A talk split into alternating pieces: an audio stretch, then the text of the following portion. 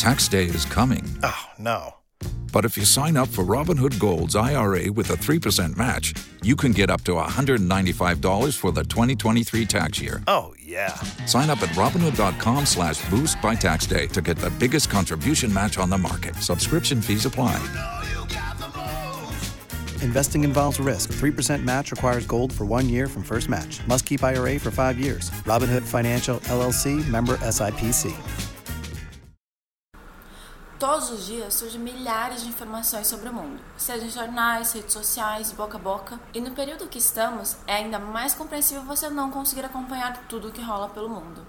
Mais uma semana se passou e mais uma vez o Boletim está aqui para te ajudar. Toda sexta-feira a gente vai trazer um boletim com as sete principais notícias da semana para você. E como a gente não quer só que você se informe, mas que você entenda a situação como um todo, cada boletim será focado em aspectos diferentes da nossa sociedade. No episódio de hoje, vamos falar sobre as últimas medidas adotadas pelo governo, como lockdown e outras notícias internacionais. Vamos lá?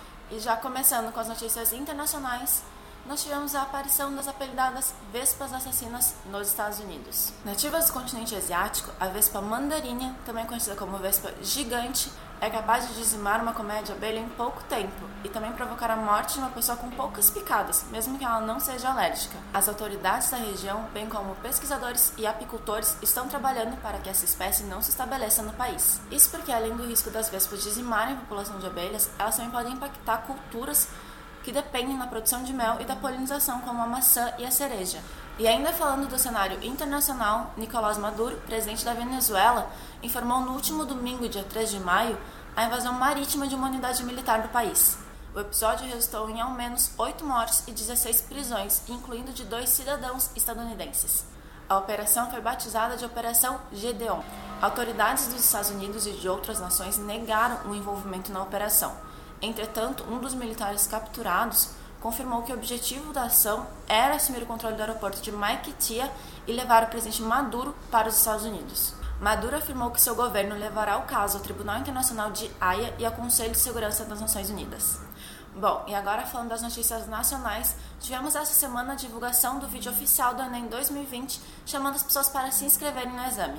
Acontece que o vídeo não repercutiu muito bem na internet por conter mensagens otimistas como a vida não pode parar e dias melhores virão.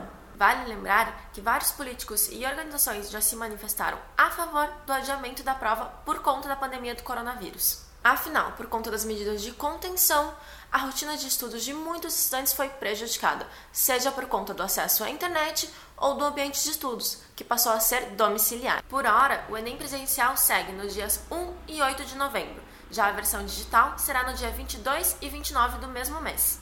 Lembrando que as inscrições começam semana que vem, dos dias 11 a 22 de maio. Estados do norte e do nordeste do Brasil decretaram lockdown, ou seja, o bloqueio de todas as atividades por conta da pandemia do coronavírus. Com essa medida, a circulação se torna proibida, exceto em casos de compra de alimentos, transporte de doentes e realização de serviços essenciais. No Maranhão, as cidades que estão em lockdown são São Luís, São José do Ribamar, Passo do Lumiar e Raposa. Já no Pará, 10 cidades estão em fechamento total, pelo menos pelos próximos 20 dias, incluindo a capital Belém. As pessoas que desrespeitarem o bloqueio terão que pagar uma multa de 150 reais. Já os comércios que abrirem sem autorização terão que pagar uma multa de 50 mil reais. Além desses dois estados, o Será também anunciou o lockdown a partir de hoje, dia 8 de maio. Por fim, devido à situação, os estados de Amazonas e Pernambuco também estão iminentes do bloqueio nas próximas semanas. E você, está em alguma cidade com bloqueio total? Conta pra gente! No último sábado, dia 2, Sérgio Moro prestou depoimento à Polícia Federal. Ele foi questionado sobre as acusações feitas recentemente de que o presidente Jair Bolsonaro teria interferido no trabalho da PF. Dentre os vários pontos do depoimento, Moro afirmou que em fevereiro Jair Bolsonaro pediu para indicar um novo superintendente à PF do Rio de Janeiro. Além disso, Moro afirmou que a decisão da escolha do superintendente cabia exclusivamente à direção da Polícia Federal e que a conversa de celular com o presidente contém mensagens que podem ser relevantes para a investigação. Você pode acessar o depoimento completo no link da notícia que deixaremos na descrição desse boletim. E ainda falando de política, a Câmara dos Deputados aprovou a PEC do Orçamento de Guerra. E o que isso significa? Nessa medida, o governo pode criar despesas para o enfrentamento do novo coronavírus. Isso tudo com maior agilidade e regime jurídico diferente do aplicado para o orçamento da União. Foram separados 700 bilhões de reais nesse orçamento, que irá funcionar até dezembro de 2020, quando acaba o estado de calamidade pública. Vale lembrar que essa proposta de emenda à Constituição ainda precisa ser promulgada pelo Congresso, não precisando de sanção presidencial.